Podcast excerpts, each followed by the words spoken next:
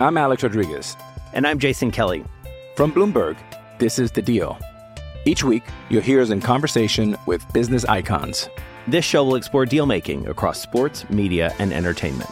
That is a harsh lesson in business. Sports is not And, as uh, simple you know, I- as bringing a bunch of big names together. I didn't want to do another stomp you out speech. It opened up so many more doors. The show is called The, The Deal. Listen to The Deal. Listen to The Deal on Spotify. You're a podcast listener, and this is a podcast ad. Reach great listeners like yourself with podcast advertising from Lips and Ads. Choose from hundreds of top podcasts offering host endorsements, or run a reproduced ad like this one across thousands of shows to reach your target audience with Lips and Ads. Go to lipsandads.com now. That's L I B S Y N ads.com. Viernes 29 de abril. Hoy es el capítulo 200 y junto al señor Brailovsky platicamos de la última jornada del torneo mexicano. Footbox México. Footbox México, un podcast exclusivo de Footbox. Un placer saludarles este viernes 29 de abril.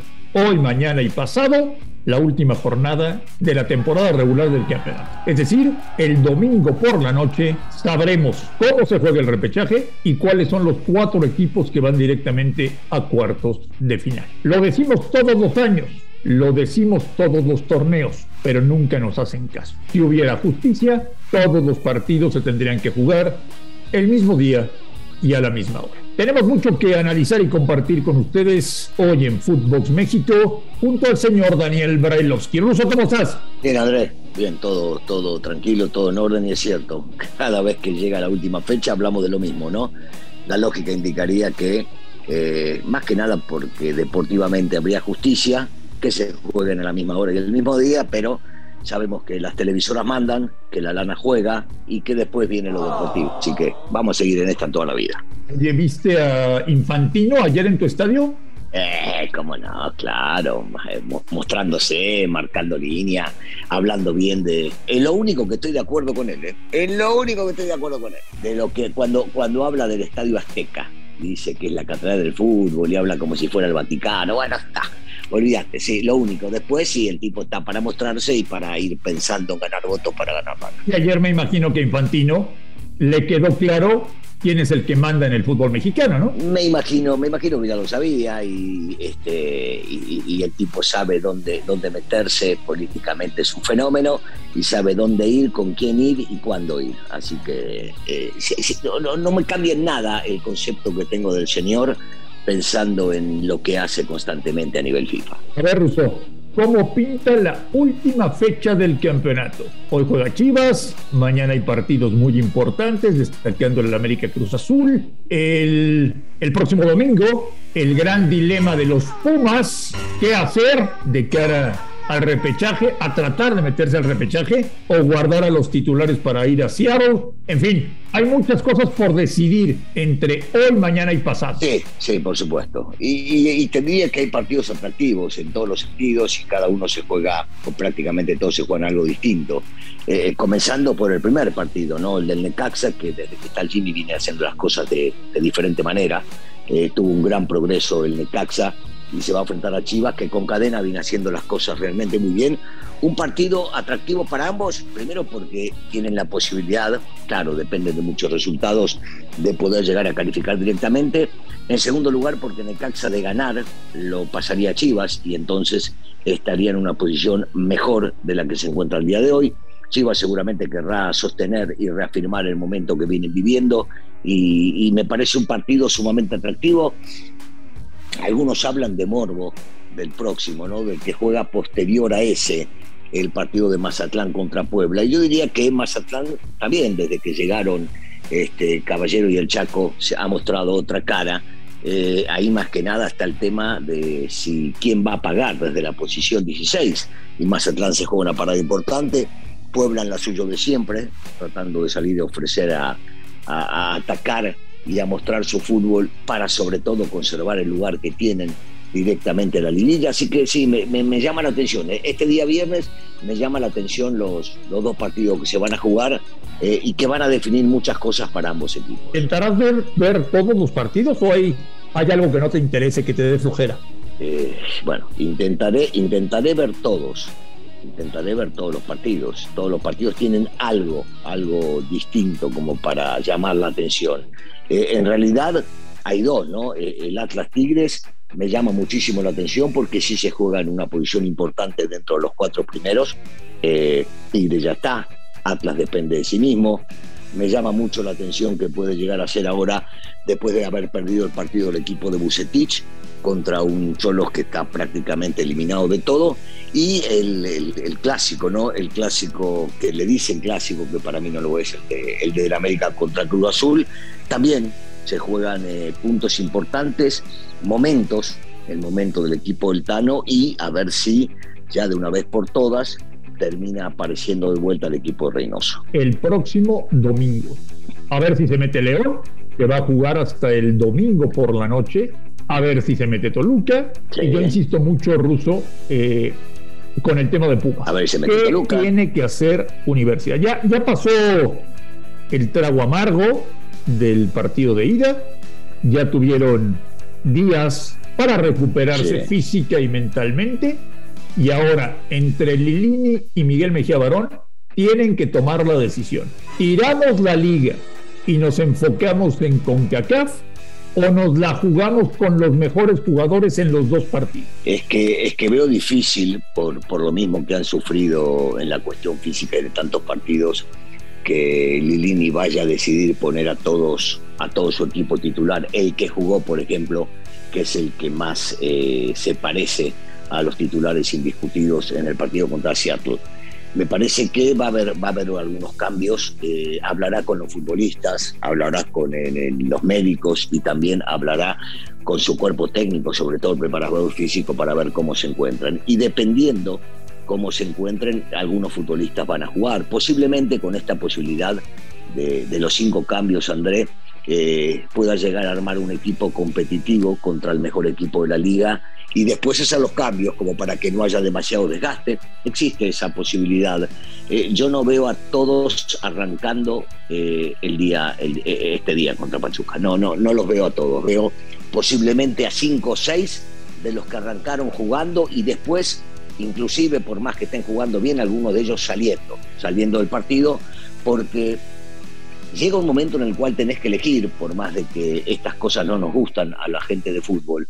Pero bueno, está muy cercana la final. Y ahora sí es la final final, ya no hay dos partidos, es el que queda. Eh, y entonces veo, veo, sí, veo cambios, veo cambios. Y, y no van a tomar, si bien es cierto internamente, entre ellos hablarán que es más importante el partido con Seattle, no van a tirar, no van a tirar este partido contra Pachuca. I'm Alex Rodriguez. And I'm Jason Kelly. From Bloomberg, this is The Deal.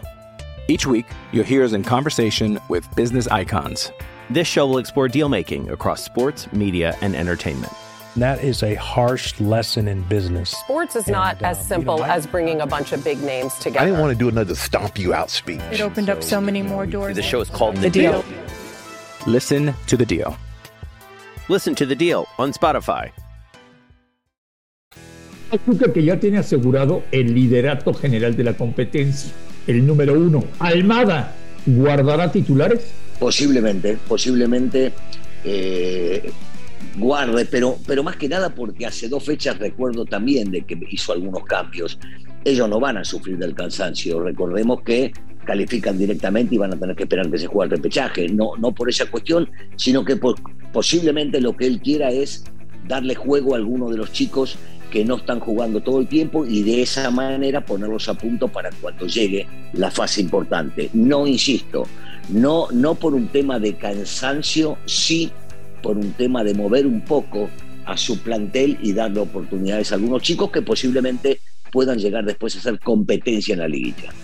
¿Va a cerrar el América el torneo con siete victorias Sería consecutivas? maravilloso, Marín. Lo vamos a disfrutar. Vamos vos y yo a, a tomarnos un, un whisky celebrando esto. Vas a estar contento si gana su séptimo partido, ¿no? No. Bueno, pero, pero podés disfrutar igual. Si te da de comer mucho tiempo. Entonces, gane o pierda, vas a seguir comiendo en América. Así que, sí, sí, sí. Yo, yo espero que sí, espero que sí. Ojo, enfrente tiene un gran rival. Tiene un plantel bárbaro, Cruz Azul. Y, me, lo, me, quiero imaginar que en algún momento se tienen que enganchar los muchachos de vuelta, junto con Reynoso, con todos los quilombos que hay de adentro. Eh, tiene muy buenos futbolistas y en algún momento tienen, tienen que salir del bache en el cual se encuentran. Con la experiencia que tengo de haber visto historias dantescas en Cruz Azul, no te puedo decir qué va a estar pasando en junio en ese equipo. No sé quiénes van a ser los directivos, no sé quién va a ser el director deportivo, no sé quién va a ser el entrenador y tampoco sé quiénes van a ser los futbolistas. De lo que estoy seguro es que si echan al entrenador va a tener trabajo. ¿eh? Reynoso va a tener trabajo seguramente. Sí, seguro. Sí, de, los directivos que van a hacer, no, bueno, nos vienen sorprendiendo últimamente con varias cosas. Este, sí, es imposible saber quiénes se quedarán de los muchachos, quiénes se irán, eh, si renovarán contratos que se están venciendo, eh, si va a continuar el mismo cuerpo técnico, como decía bien el director deportivo, si otra gente será la que esté en la conducción. Imposible, imposible saberlo eh, lo que pasa y qué raro, ¿no? Porque después de salir campeón, después de tantos años de sufrimiento, uno dice, era momento como para hablar y relajarse y que esté todo mucho más tranquilo. Pero los temas políticos ahí adentro se ve que son mayores a los que podemos imaginar lo que son con el fútbol. Y como que pensábamos que con la salida de los Álvarez todo iba a ser más pacífico, ¿no? Parecía, parecía. ¿Y qué crees? ¿Que no? ¿Y qué crees? Exactamente, sí, las cosas, las cosas parecían que, o por lo menos se creía que se iban a acomodar, insisto, eh, porque poco después ganaron un título, eh, y, se acomodaron porque Reynoso era el ídolo de multitudes y lo querían, porque Álvaro Dávila había venido a, imprimir cierta calma dentro de, la institución, pero no, seguimos viendo todo turbio ahí adentro. ¿El Atlas puede volver a ser campeón o no? Sí, claro, sí, por supuesto, por supuesto. Porque conservan el juego que venían haciendo, si bien es cierto, a veces de bajo nivel y en otros recuperan el mismo que tuvieron cuando salieron campeones porque tiene un concepto claro eh, y fácil, eh, el que le metió Coca desde el día que llegó de, luchar y de jugar a lo que muchos recuerdan como a lo Atlas. Entonces, eh, sí, sí, tiene y, está, está calificado y va a estar entre los primeros. Entonces, tiene, tiene un equipo duro, difícil de vencer. Cuando, cuando los muchachos se, se prenden, eh, es un equipo que entiende muy bien lo que hacen. Entonces, seguramente sí va a ser un equipo sumamente complicado para cualquier analista. Las decepciones del torneo para Daniel Brailovsky son. Eh, te diría, y no me malinterpreten, ¿no? Primero, primero Juárez, porque yo con la llegada del Tuca pensé que iban a ser otro tipo de cosas. E, imaginaba, imaginaba que Cholos podía llegar a pelear por mucho más. No quiero tocar el tema del Querétaro por, por aquellos disturbios que hubo y entonces se le complicó la situación muchísimo, pero muchísimo eh, a, los nuevos eh, técnicos, ¿no? Tanto a Caballero como, como al Chaco. Eh, hoy, estamos, hoy estamos en un momento en los cuales uno dice, estos daban para más, igual que Santos. Me parece que Santos esperábamos muchísimo más. De Toluca esperábamos muchísimo más. De León esperábamos muchísimo más. son varios los equipos que no han dado el ancho tomando en cuenta su historia y los planteles que tiene. León está en la búsqueda de entrenador ruso, te lo platicaba ayer. Sí. Varios entrenadores ya los batearon, ¿eh? Yo, yo imaginaba que León en este momento sería sumamente seductor eh, porque es un equipazo, porque tiene un gran plantel, porque tiene una gran afición, porque pagan muy bien, porque es una gran ciudad, por muchas cosas, León es sumamente atractivo para, para dirigirlo, pero Almeida les dijo que no. Díaz en Argentina, que parece que va a Boca, les dijo que no. Y hablaron con Bielsa y les dijo que no. Bueno, tendrán una idea muy particular cada uno de ellos. Posiblemente lo de Almeida les llame mucho la atención el hecho de ir a dirigir eh, y estar cercano, ya metido en Europa dirigiendo en Grecia. Eh, lo del loco Bielsa eh, entenderse, pero qué bueno que no viene, porque ¿a quién le ganó? Eh, sí, juega lindo, su equipo tiene una forma de lo que quieran, pero tampoco. Eh, lo, veo, lo veo como algo raro, como algo raro, o que no dieron la tecla con el técnico que pueda llegar a llevarlos a lo que ellos quieren, ¿no? Lo último que recuerdo de este equipo es lo que hacía con Nacho, que jugaba bárbaro, que jugaba lindo, que era un equipo atractivo, que a la gente le encantaba, y lo que vos decís, ¿no? Lo de la afición, tiene una gran afición, entonces se ve raro que eh, los técnicos estén diciéndole que no? ¿O será que ellos mismos, después de hablar con esos técnicos, decidieron que no eran ideal para venir a su equipo? Pues estaremos aquí, señor Brailovsky, el próximo lunes en Footbox México, analizando cómo se va a jugar el repechaje.